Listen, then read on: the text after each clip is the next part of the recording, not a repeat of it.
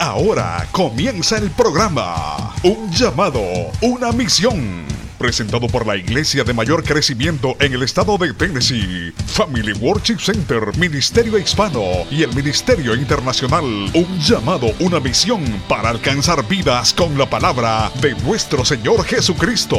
Llegando a países de Centro y Suramérica, Europa y Asia. El pastor Ismael García ha trabajado como misionero y hoy actualmente es el presidente y pastor del Ministerio Internacional. Un llamado, una misión. Proclamar entre las naciones su gloria, en todos los pueblos sus maravillas. Quédese desde ya en nuestra sintonía.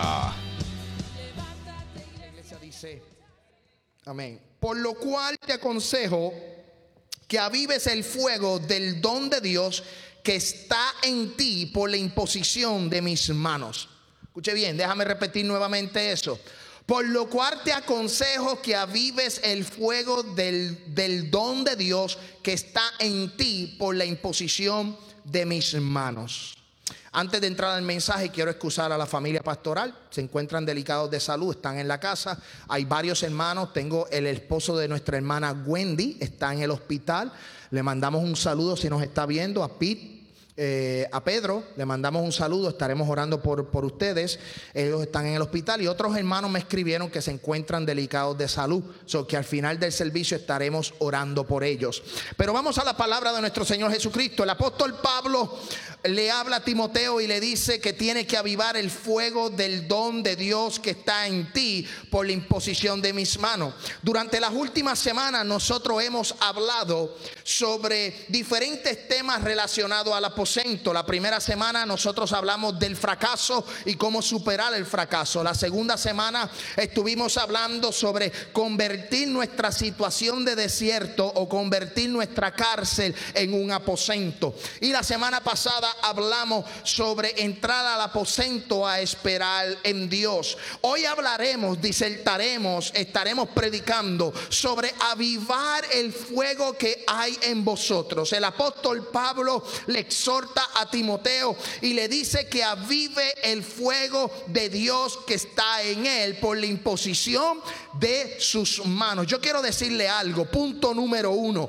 necesitamos el poder de Dios para la imposición de las manos. Ese es el punto número uno, yo quiero que usted lo anote. Necesitamos el poder de Dios. ¿Por qué? Porque lamentablemente esta generación que se ha levantado no conoce el poder de Dios. Hoy la gente cree que nosotros manipulamos o controlamos. Hay gente que nunca ha tenido una experiencia con el poder de Dios. Hay gente que nunca ha tenido un toque del poder de Dios. Hay gente que ha escuchado del poder de Dios, pero nunca ha experimentado el poder de Dios. Algo que me llama mucho la atención es que para nosotros tener el poder de Dios necesitamos creer. Dice la Biblia en Marcos capítulo 16, versículo 17. Y estas señales seguirán a los que creen. Escuche bien, esto es poder. En mi nombre echarán fuera demonios, hablarán nuevas lenguas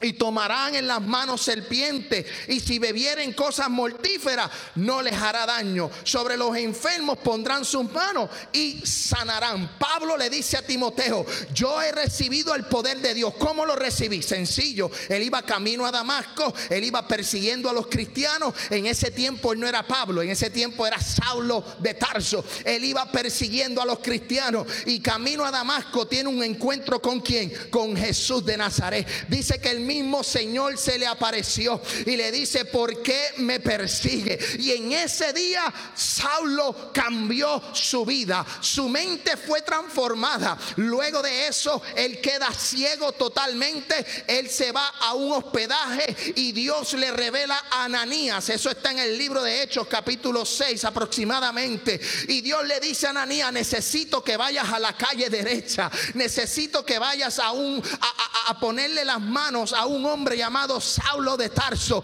que ese hombre va a saber lo que es el poder de Dios. Cuando Pablo recibe el toque del Espíritu Santo, recibe el toque del Señor, Pablo recibe poder. Y yo creo que la iglesia en el día de hoy necesita tener poder. La generación de este tiempo necesita el poder de Dios. Hay mucho entretenimiento, hay muchas luces, hay mucho brinco y salto, pero son pocos los que tienen un encuentro real con Dios. Son pocos los que tienen un encuentro con el poder del Espíritu Santo. Escuche algo, iglesia, porque por cuatro semanas hemos hablado del aposento.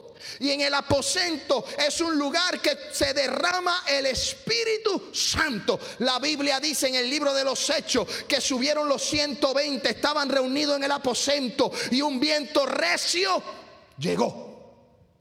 Y empezaron a hablar nuevas lenguas. Necesitamos una iglesia que tenga señales. Necesitamos una iglesia que tenga poder. Necesitamos una iglesia que tenga autoridad en el 2022, próximo 2023. La iglesia necesita tener poder de Dios. Y yo quiero que la iglesia se prepare, que se llene con el poder y la autoridad de Dios. No estamos aquí para hacer un show mediático. No estamos aquí para manipular o controlar. lo, lo, que la gente le llama controlar, lo que la gente le llama manipular, yo le llamo Espíritu Santo. Yo le llamo poder de Dios. Lo que la gente no entiende es que esto es locura para los que se lo pierden. Mira qué interesante que estas señales seguirán a los que creen. Si tú crees, las señales te seguirán. Si tú crees, los milagros te van a seguir. Si tú crees, tú vas a poder experimentar lo que los discípulos experimentaron, que se convirtieron en apóstoles. Cuando el poder del Espíritu Santo llega, tú empiezas como un discípulo, pero terminas como un maestro. Esa es la importancia. Porque usted cree que la iglesia ha sobrevivido por tanto tiempo? Una, de que las puertas de la iglesia, las puertas del infierno no van a prevalecer. Y dos, porque a través de la historia han habido hombres y mujeres que se han dedicado a enseñar, a discipular. El mismo texto en el Evangelio de Mateo dice: ir por todo el mundo y hacer discípulos. Necesitamos tener poder, necesitamos tener autoridad. Porque mira lo que dice el libro de los Hechos, capítulo 10, versículo 44. Mientras aún hablaba Pedro estas palabras, el Espíritu Santo cayó sobre todos los que oían el discurso. Versículo 45. Y los fieles de la circuncisión que habían venido con Pedro se quedaron atónitos de que también sobre los gentiles se derramara el don del Espíritu Santo. Porque los oían que hablaban en lenguas y magnificaban a Dios. Los religiosos, los circuncidados, se quedaron atónitos porque sobre los gentiles, sobre gente que no eran judíos, amén, estaban recibiendo el poder de Dios. ¿Sabes por qué? Porque el poder de Dios no tiene cultura, el poder de Dios no tiene límite. El poder de Dios se derrama sobre un puertorriqueño como, como, un, sobre, como, como un mexicano, se derrama sobre los americanos, se derrama sobre los europeos, se derrama sobre los chilenos, sobre los argentinos. El poder de Dios no tiene cultura, iglesia cuando se decide derramar el poder de Dios, es sobre toda persona que cree. Yo siento la gloria de Dios en este día. Necesitamos poder. La iglesia necesita tener poder de Dios. La iglesia necesita ser llena del poder. Como nuestros antepasados hombres y mujeres de Dios que impactaron el mundo. Y yo no hablo de los discípulos de los apóstoles, yo hablo de mujeres como Catherine Kuhlman, yo hablo de, hombres como William Seymour, yo hablo de hombres como John Alexander, Evan Roberts, Juan Calvino, Martín Lutero, John Wesley, Billy Graham, G.J. Ávila, Héctor de la Cruz, Juan Carlos Harrigan, Jorge Rasky, Ismael García Linel, amén, Honorio, amén, yo siento la gloria de Dios, gente como Natanael, gente como Eliseo gente como la hermana Katy, gente como la hermana Jenny. Necesitamos una iglesia de poder. Necesitamos cambiar el rumbo que va el mundo a un destino en Jesús de Nazaret. Hombres que impactaron vidas. Y esos pocos hombres que yo mencioné de, de pasadas generaciones a esta generación han recibido críticas, han recibido golpes, pero cuando yo miro la vida de un hombre como la de G.J. Ávila, Billy Graham, o yo veo la vida de un Héctor de la Cruz, o la vida, y cuando estudio la vida de John Wesley, o estudio leo sobre la vida de Catherine Kuhlman, amén, donde estadios se llenaban, donde los paralíticos se levantaban, donde los muertos eran resucitados en la calle de Azusa. Hermano, la iglesia necesita tener la autoridad de Dios. Pero la gente no lo entiende. Y yo quiero entrar al aposento para encontrarme con eso. Yo quiero entrar a un lugar para tener experiencias con Dios. Yo recuerdo campañas de ese hombre llamado Billy Graham o Gigi Ávila. Yo recuerdo estadios llenos.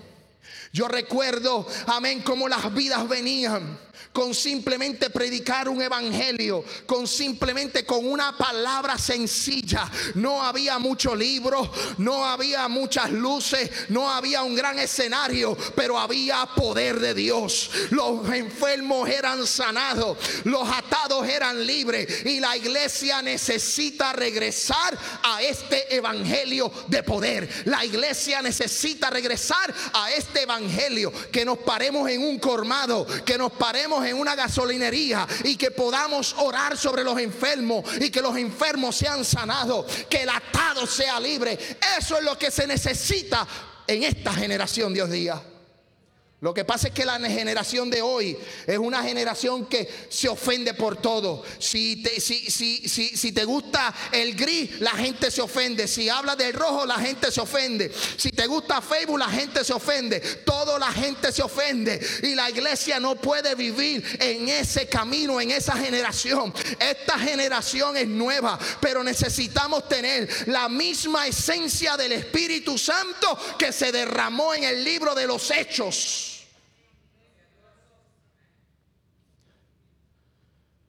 Pero mucha gente no quiere pagar un precio.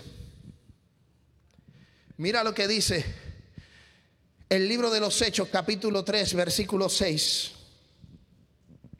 Mas Pedro dijo, no tengo plata ni oro, pero lo que tengo te doy en el nombre de Jesucristo de Nazaret, levántate y anda. Y tomándolo por las manos derechas, le levantó al momento y se le afirmaron los pies y los tobillos. Y dice, y saltando se puso en pie y anduvo y entró con ellos en el templo, andando, saltando, alabando a Dios. Y todo el pueblo le vio andar y alabar. Todo el pueblo experimentó y pudo ver lo que pasó con el cojo de la hermosa que un hombre se sentaba todos los días en el templo. Y mucha gente iba a orar al templo. Y pero como Pedro y Juan eran diferentes a todos los demás que subían al templo a orar ellos dijeron espérate este hombre lleva aquí un tiempo está cojo está enfermo. Sabes qué yo no tengo oro ni plata pero lo que yo tengo te lo voy a entregar. Recibe la sanidad por el poder del Espíritu Santo. Y aquel hombre se levantó. Pedro le extendió la mano le afirmó su, su sus tobillos se afirmaron y aquel hombre salió danzando, aquel hombre salió caminando, aquel hombre salió saltando. ¿Por qué? Porque fue tocado por el poder del Espíritu Santo. Uno de los grandes problemas que tiene la iglesia es que tiene temor en implementar el poder. Punto número dos, no tengas temor. Punto número dos, no tengas temor. Por eso Pablo le dice a Timoteo, capítulo 2 de segunda de Timoteo, capítulo 7. Yo quiero que usted me siga con las escrituras. Porque no nos ha dado Dios espíritu de cobardía, sino de poder, de amor y de dominio propio. Versículo 8.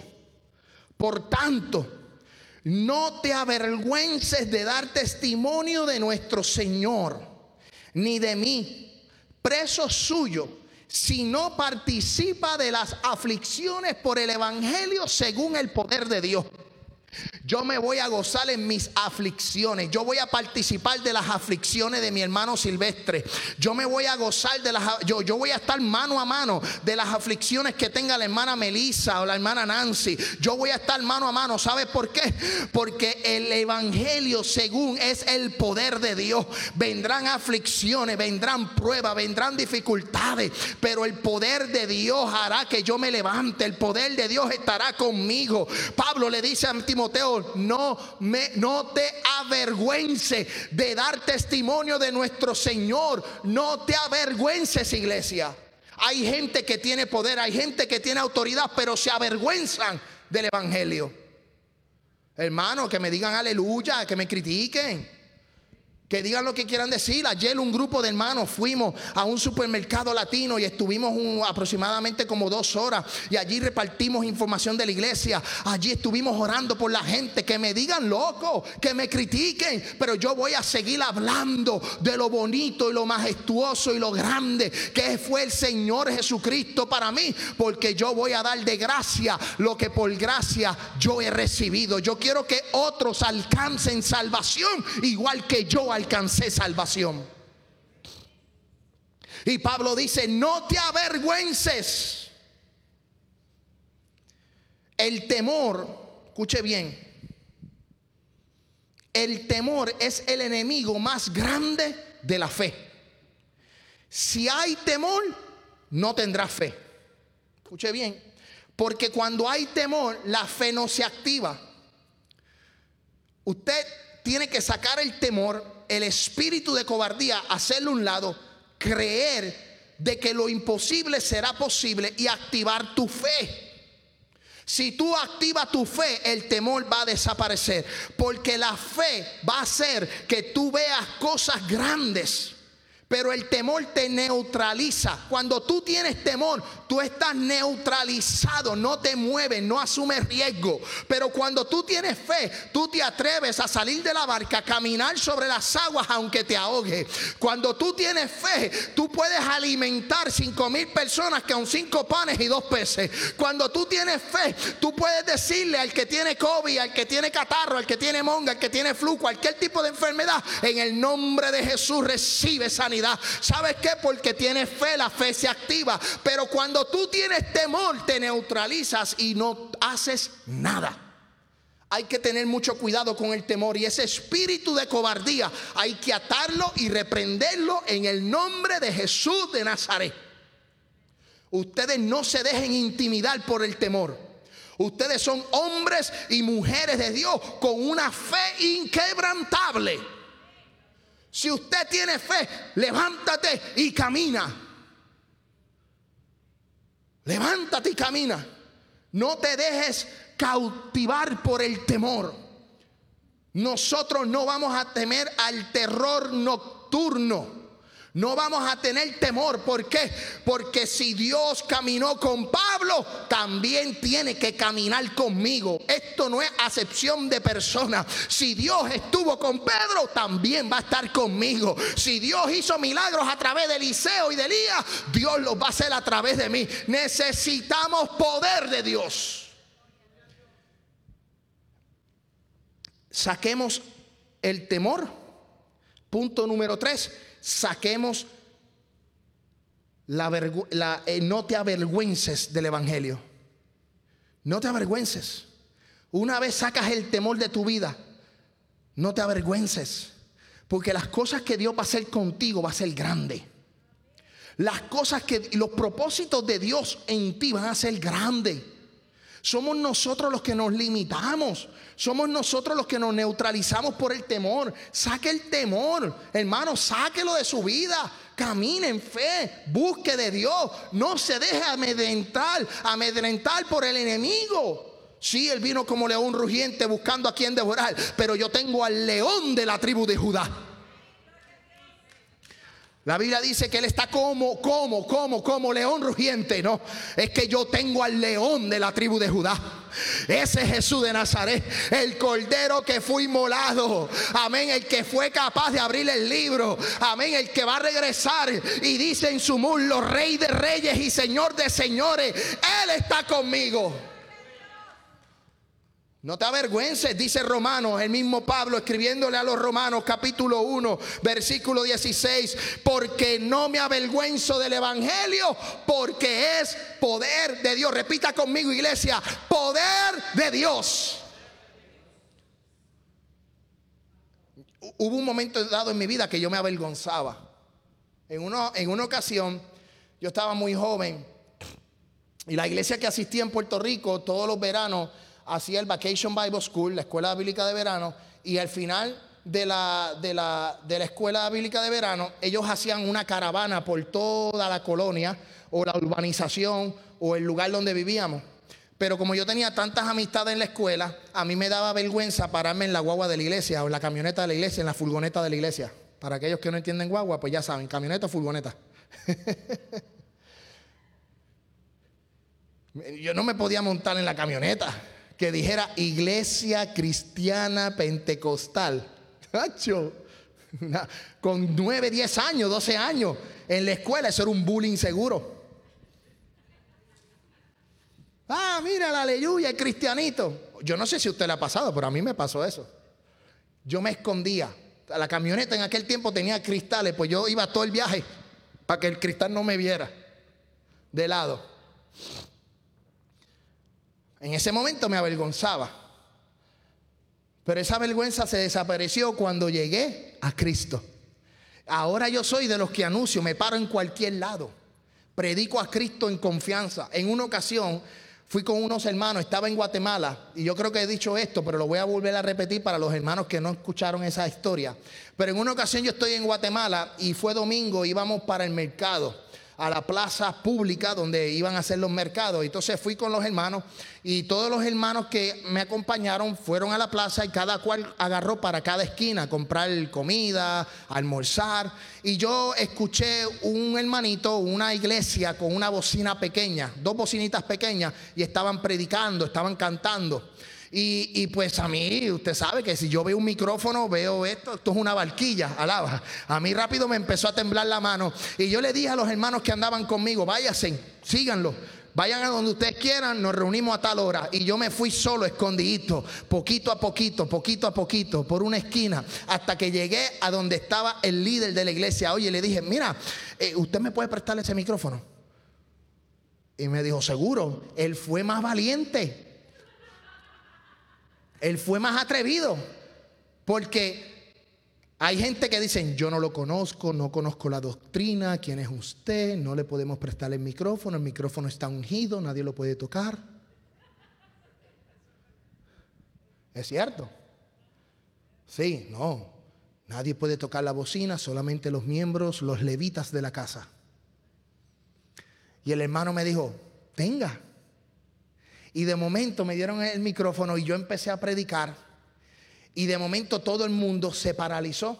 Porque obviamente el acento que yo tengo, soy alto, eh, el acento que tengo era diferente. La gente se volteó y miró para donde estaban las bocinas y me vieron predicar. Y de momento, de dos o tres que estaban al frente de las bocinas, se llenó aquel lugar. De momento se llenó. Estaba casi toda la mitad de la plaza. Y uno de los que andaba conmigo estaba en un comedor, salón comedor, almorzando y dijo, ese es el pastor Ismael algo está pasando. Salió corriendo, se fue y se metió y él me vio predicando. Ya, ya cuando él llegó, ya yo tenía cuatro tumbados en el piso, cinco convirtiéndose y dos o tres libertándose de demonios. Alaba la gloria de Jehová. Agarré el micrófono, ¿por qué? Porque yo no me avergüenzo del evangelio, porque es poder de Dios, porque es para salvación de todo aquel que cree, al judío primeramente y también al griego, diciéndole la salvación es para todo el mundo. Yo no me voy a avergonzar.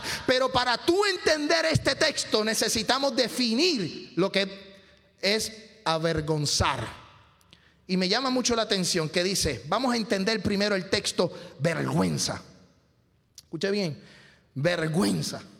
Sentimiento de incomodidad producido por el temor, escuche bien, hacer el ridículo ante alguien o que alguien lo haga.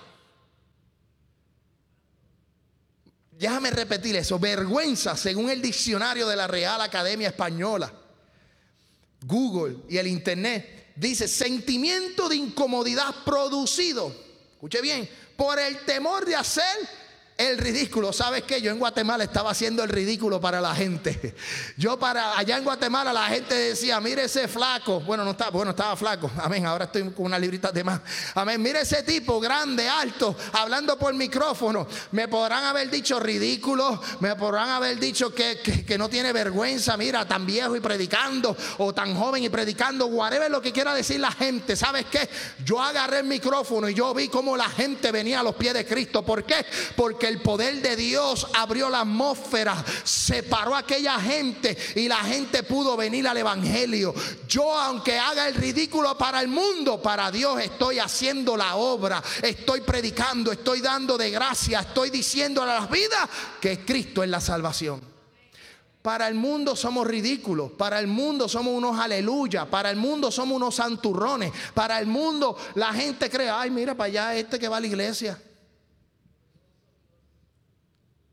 Para Cristo eres un instrumento de Dios. Para Jesús usted es un instrumento. Un instrumento de salvación. Un canal de bendición. Pero cuando nosotros vemos lo que es, eso es vergüenza, cuando nosotros vemos el tema de avergonzar, lo que significa es tener o sentir vergüenza. O sea, es un sentimiento de incomodidad. Y ese sentimiento de incomodidad la gente es lo que la gente ve. Pero yo cuando estoy en el Evangelio, que estoy predicando, que estoy hablando, que estoy dando un estudio bíblico o me, estoy donde quiera que yo esté, no importa donde quiera que me meta, ¿sabes qué? Yo no me siento ridículo, no tengo sentimiento de incomodidad. Yo lo que necesito es un micrófono para predicar a Cristo. En una ocasión estábamos almorzando en un comedor en Honduras. Y aquel comedor en Honduras estaba repleto, lleno de gente. Era un buffet, estaba lleno, la, gente haciendo fila para la comida. Y todo el grupo de los americanos que estaba conmigo hicieron la fila, se sentaron en la mesa y todo. éramos 25, una mesa bien grande. Y de momento uno de los americanos que me conoce ya bastante bien me dice, Pastor Ismael, hay un micrófono ahí. Ya usted sabe lo que pasó, ¿verdad? En el buffet, en el comedor, que se llama el comedor de, del Carmen. Es un buffet del Carmen, se llama así del Carmen, a dos o tres minutos después del aeropuerto de Palmerola. Ahí, para que nos están viendo en Honduras, ahí está toda la comida, la gente comiendo y hay una esquina donde hay un, muchacho tocando guitarra, you know, amenizando la tarde, la gente comiendo, escuchando música. Y el americano me dice, pastor, ahí hay un micrófono. Y yo le dije, como le dijo Jesús, tranquilo que no ha llegado mi hora. Yo le dije, tranquilo que no ha llegado mi hora. Déjame, déjame, déjame almorzar. Déjame, déjame comerme las costillitas con las papas que me estaba comiendo. Que tan pronto coma, ya tú verás cómo se va a encender esto. ¿Sabes qué? Terminamos de almorzar y de momento empiezo a caminar y el, y el americano me ve y me dice, me hace así como que, me hace con la cara como que lo vas a hacer. Y yo, sí, lo voy a hacer. Fui y le dije al muchacho, oye, ¿usted me presta ese micrófono? Y es atrevido. ¿Sabe lo que dijo? Venga. La culpa no es mía, la culpa es de la gente a la que yo le pido el micrófono. Si yo le pido el micrófono y me lo dan, yo voy a predicar de Jesús. Y, de momento todo el mundo estaba comiendo, al músico la gente lo estaba ignorando. Todo el mundo comiendo y, él tocando la guitarra, poniendo música y la gente ignorándolo por completo. Tan pronto yo agarro la, la, barquilla, agarro el micrófono, agarro esto, eh, eh, la gente dejó de comer y miraron todo y era yo predicando a Jesús en un comedor. Y luego de eso, llamé a la dueña del local, a la dueña, a la señora Carmen. Le dije, yo quiero orar por usted. Ella pasó y me dijo, tengo cáncer, tengo una enfermedad. Yo le dije, en el nombre de Jesús, esa enfermedad desaparece hoy. Y sabes qué, después de unos dos, tres años, regresé este año al mismo lugar y me dijeron que la señora estaba bien, que estaba tranquila, que estaba, el, negocio estaba eh, creciendo y aquello era una bendición. Y yo le dije, la palabra que sembramos, la palabra que profetizamos, aquella señora fue tocada por el poder de Dios. La gente paró de comer. ¿Sabe por qué? Porque donde pasa el rubio de Galilea, todo se transforma. El rubio de Galilea va pasando y la gente se sana, la gente se liberta, la gente alcanza salvación, la gente recibe a Dios.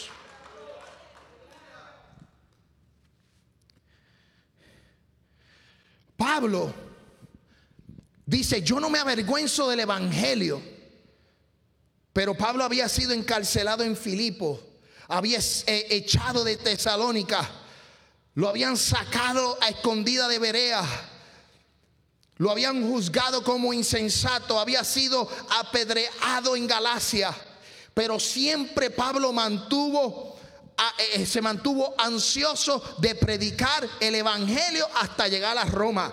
Ni la ridiculización, ni las críticas, ni las persecuciones físicas pudieron mitigar, detener al apóstol Pablo. Ni el naufragio que vivió Pablo cuando iba camino a Roma lo pudo detener. Ni la serpiente que lo picó en la mano lo pudo detener. Amén. ¿Sabes por qué? Porque Pablo tenía el poder del Espíritu Santo. Pablo tenía el poder del Espíritu Santo y ese hombre donde ponía la mano, Dios hacía milagros. Donde ese hombre hablaba, la gente era libertada. Y eso es lo que la iglesia de hoy necesita. Necesitamos menos espectáculo y más poder de Dios. Necesitamos que las iglesias sean llenas de la presencia de Dios. Necesitamos que la gente sea impactada por el poder de Dios.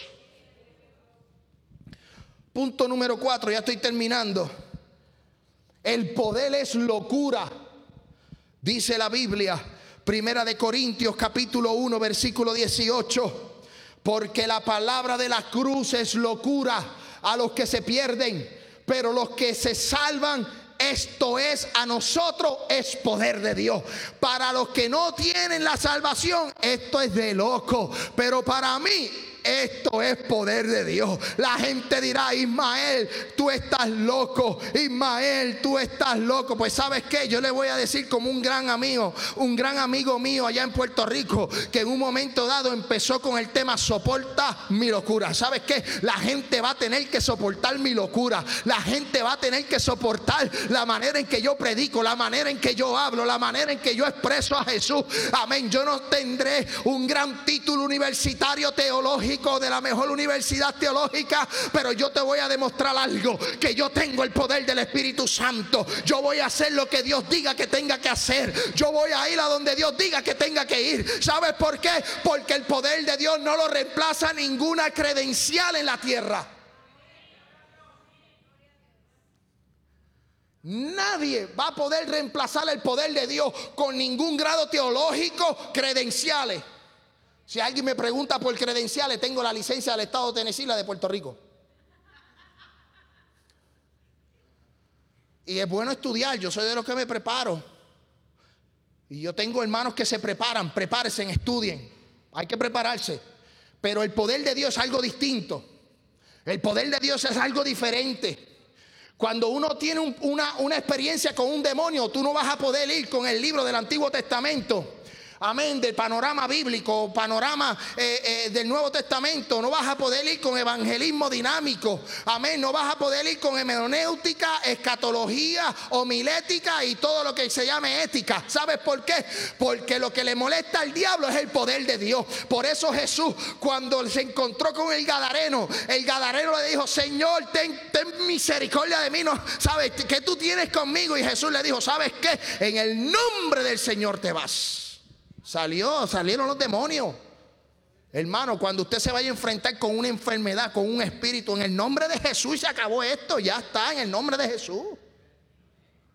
Lo que pasa es que, pues sí, hay que prepararse, hay que estudiar, hay que eh, ir a la universidad si uno se lo propone. Eso es positivo, eso es bueno, te da un conocimiento amplio de las sagradas escrituras. Pero el poder de Dios, Pablo dijo, ¿sabes qué? Yo soy fariseo de fariseo, yo conozco la ley, yo soy prácticamente doctor, yo fui parte de allá del Senadrín, yo estuve persiguiendo a los cristianos, estudié con Gamaliel, pero al final de todo, todo esto es basura. Porque al cielo, escuche bien, al cielo, cuando nosotros vayamos al cielo, el título que yo tengo de la Universidad Interamericana, de la Universidad Phoenix, de la Universidad Teológica, se va a quedar colgado, agarrado en la pared. Para el cielo el título no va. Locura significa trastorno o perturbación patológica de las facultades mentales. Cuando nosotros, cuando esta palabra de la cruz es locura para los que se pierden, la gente que se lo pierde están diciendo ustedes son trastornados. Ustedes están perturbados patológicamente de sus facultades mentales. ¿Usted puede creer eso? La psiquis mía se fue. La mente mía se fue. Estoy loco para la gente. Pero no me importa. No, no me interesa. ¿Sabes por qué? Porque Primera de Corintios capítulo 1, versículo 22, ya estoy terminando, dice, porque los judíos piden señales y los griegos buscan sabiduría. Pero nosotros predicamos a un Cristo crucificado. Para los judíos ciertamente tropezadero y para los gentiles locura. 24. Más para los llamados, así judíos como griegos, Cristo poder de Dios y sabiduría de Dios.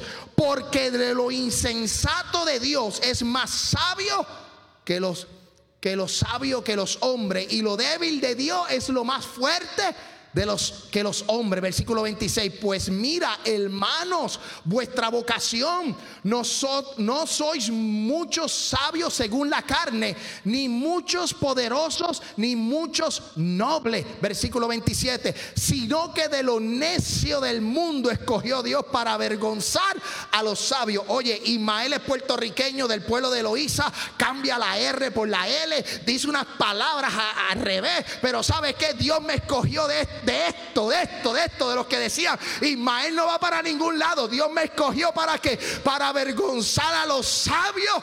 Eh, y, dice la Biblia, y lo de lo débil del mundo, escogió Dios para avergonzar lo fuerte, iglesia. No te preocupes si tú hablas bonito, si tú hablas feo, si eres alto, si eres bajito, si eres flaquito, si eres llenito, si tienes estudio o no tienes estudio. ¿Sabes qué? Dios te escogió con propósito Dios te llamó con propósito. Sí que te tienes que preparar, uno. Sí que tienes que estudiar, sí, perfecto. Pero Dios te escogió así como tú eres para avergonzar a los sabios de esta tierra. ¿O no lo hizo Dios con Daniel? Daniel era inteligente. Pero Daniel se encontró con los sabios de Babilonia. Esa es otra historia. Punto número 5 para terminar. Punto número 5. Manifiesta el poder en ti.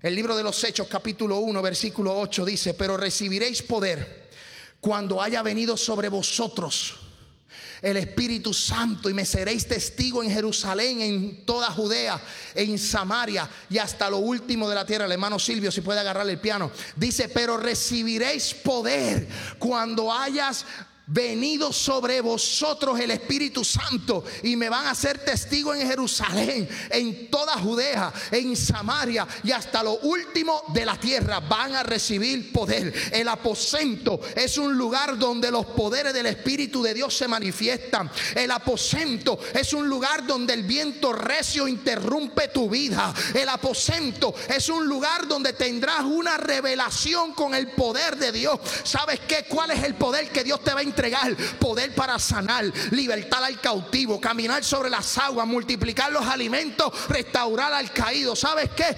Dios te dice, entra iglesia al aposento y vas a experimentar el poder de mi gloria. Van a experimentar el poder de mi presencia. Van a poder experimentar mi manifestación. Pero ¿dónde ocurre eso? Eso ocurre en el aposento. Eso ocurre en ese lugar de revelación. Cuatro semanas hablando del aposento.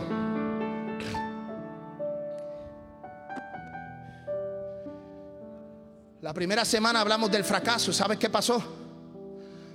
Pasaron unas vidas a donde mí y me dijeron, pastor, gracias por esa palabra, porque he estado solicitando un trabajo y me sentía frustrado de que no podía conseguir trabajo nuevo. Otra vida llegó y se acercó a mí y me dijo, pastor, la palabra profética que me entregaste se cumplió al cabo de siete días. Y esa hermana vino este jueves a donde mí, aquí durante el ensayo, y me dice, gracias pastor, porque lo que Dios me habló a través de ti, hoy yo estoy viendo el cumplimiento. Me tengo que ir del estado, pero la palabra fue depositada. Y sabes que fue un testimonio poderoso. La semana pasada nosotros estuvimos hablando sobre esperar en Dios. Y al final del culto la gente se había ido. ¿Y sabes lo que sucedió?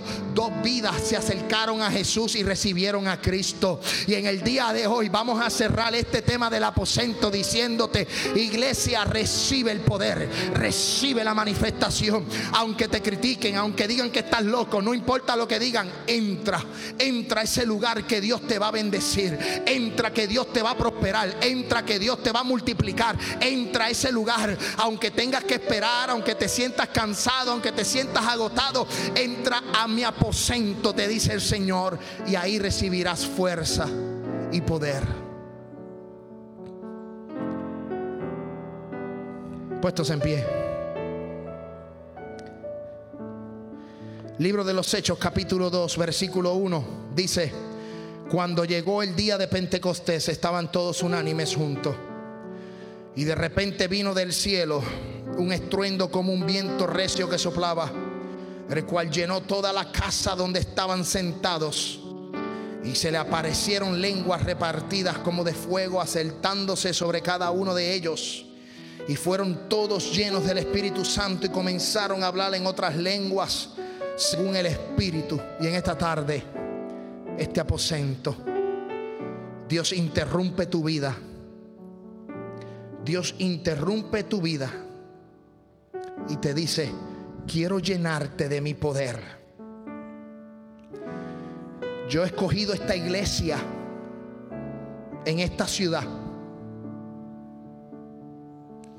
Yo he escogido la iglesia en esta ciudad para avergonzar a los sabios y demostrar que todavía hay poder de Dios. El Señor me ministraba y me decía, entra, que la iglesia entre al aposento. Mañana, hoy comenzamos la semana, el viernes tenemos la conferencia del aposento. Esta semana la voy a dedicar a orar por esta campaña. Yo te invito a que usted me acompañe para que hoy en la noche, lunes, martes, miércoles, jueves, podamos orar con propósito. Si hay alguien aquí que tiene peticiones, que está pasando por el proceso de la enfermedad, oramos para que Dios haga un milagro. Yo quiero tomar este tiempo para orar. En el nombre de Jesús, Padre, gracias por este mensaje, gracias por esta palabra. Gracias porque tú has sido bueno. Gracias, Señor, por las vidas que han llegado a este lugar. Te pido, Dios de los cielos, que tú pongas tu mano de sanidad sobre la pastora, sobre Itan, Sarita y Hannah, Dios del cielo. Te pido por Kerwin y su esposa. Te pido por Peter, Dios del cielo, y su esposa Wendy.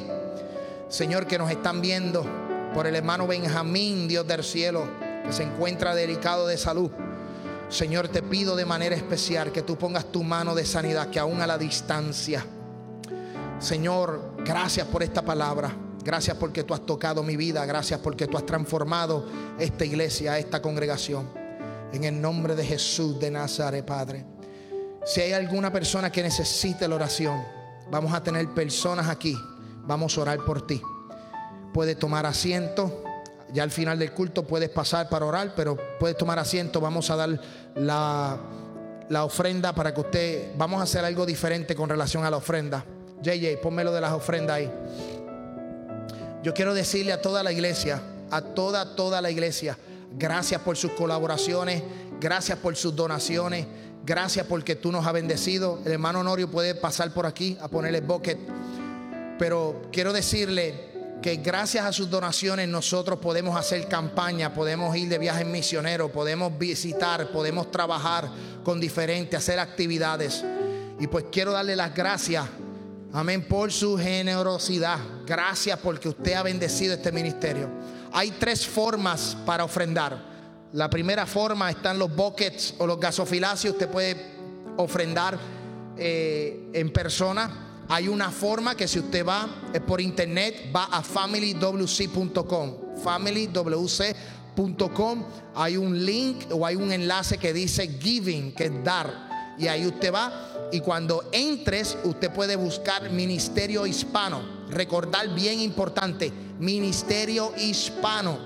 O puede enviar un texto ahora mismo desde su celular al 615-205-9909. Usted envía un texto con la palabra GIF. Tiene que enviar un texto a ese número con la palabra GIF y automáticamente va a recibir un link, un enlace y recuerda seleccionar Ministerio Hispano. Es bien importante porque las ofrendas van a nuestra cuenta para la comunidad hispana. Selecciona misiones hispano o diezmos y ofrenda hispano. Hispanic Ministry. Apunte esa información. De hoy en adelante estaremos trabajando a través de texto, a través de la, de la página de internet o estaremos recibiendo sus ofrendas en el gasofilacio. Gracias por estar con vosotros. Ahora sí nos vamos a poner de pie, vamos a orar para despedirnos. Ahora nos despedimos y le invitamos a escucharnos en una próxima. Has escuchado un programa presentado por la Iglesia de Mayor Crecimiento en el estado de Tennessee, Family Worship Center, Ministerio Hispano y el Ministerio Internacional, un llamado, una misión para alcanzar vidas con la palabra de nuestro Señor Jesucristo. Si usted desea enviar peticiones de oración, hágalo por nuestro WhatsApp 615-605-8648. 615-605-8648.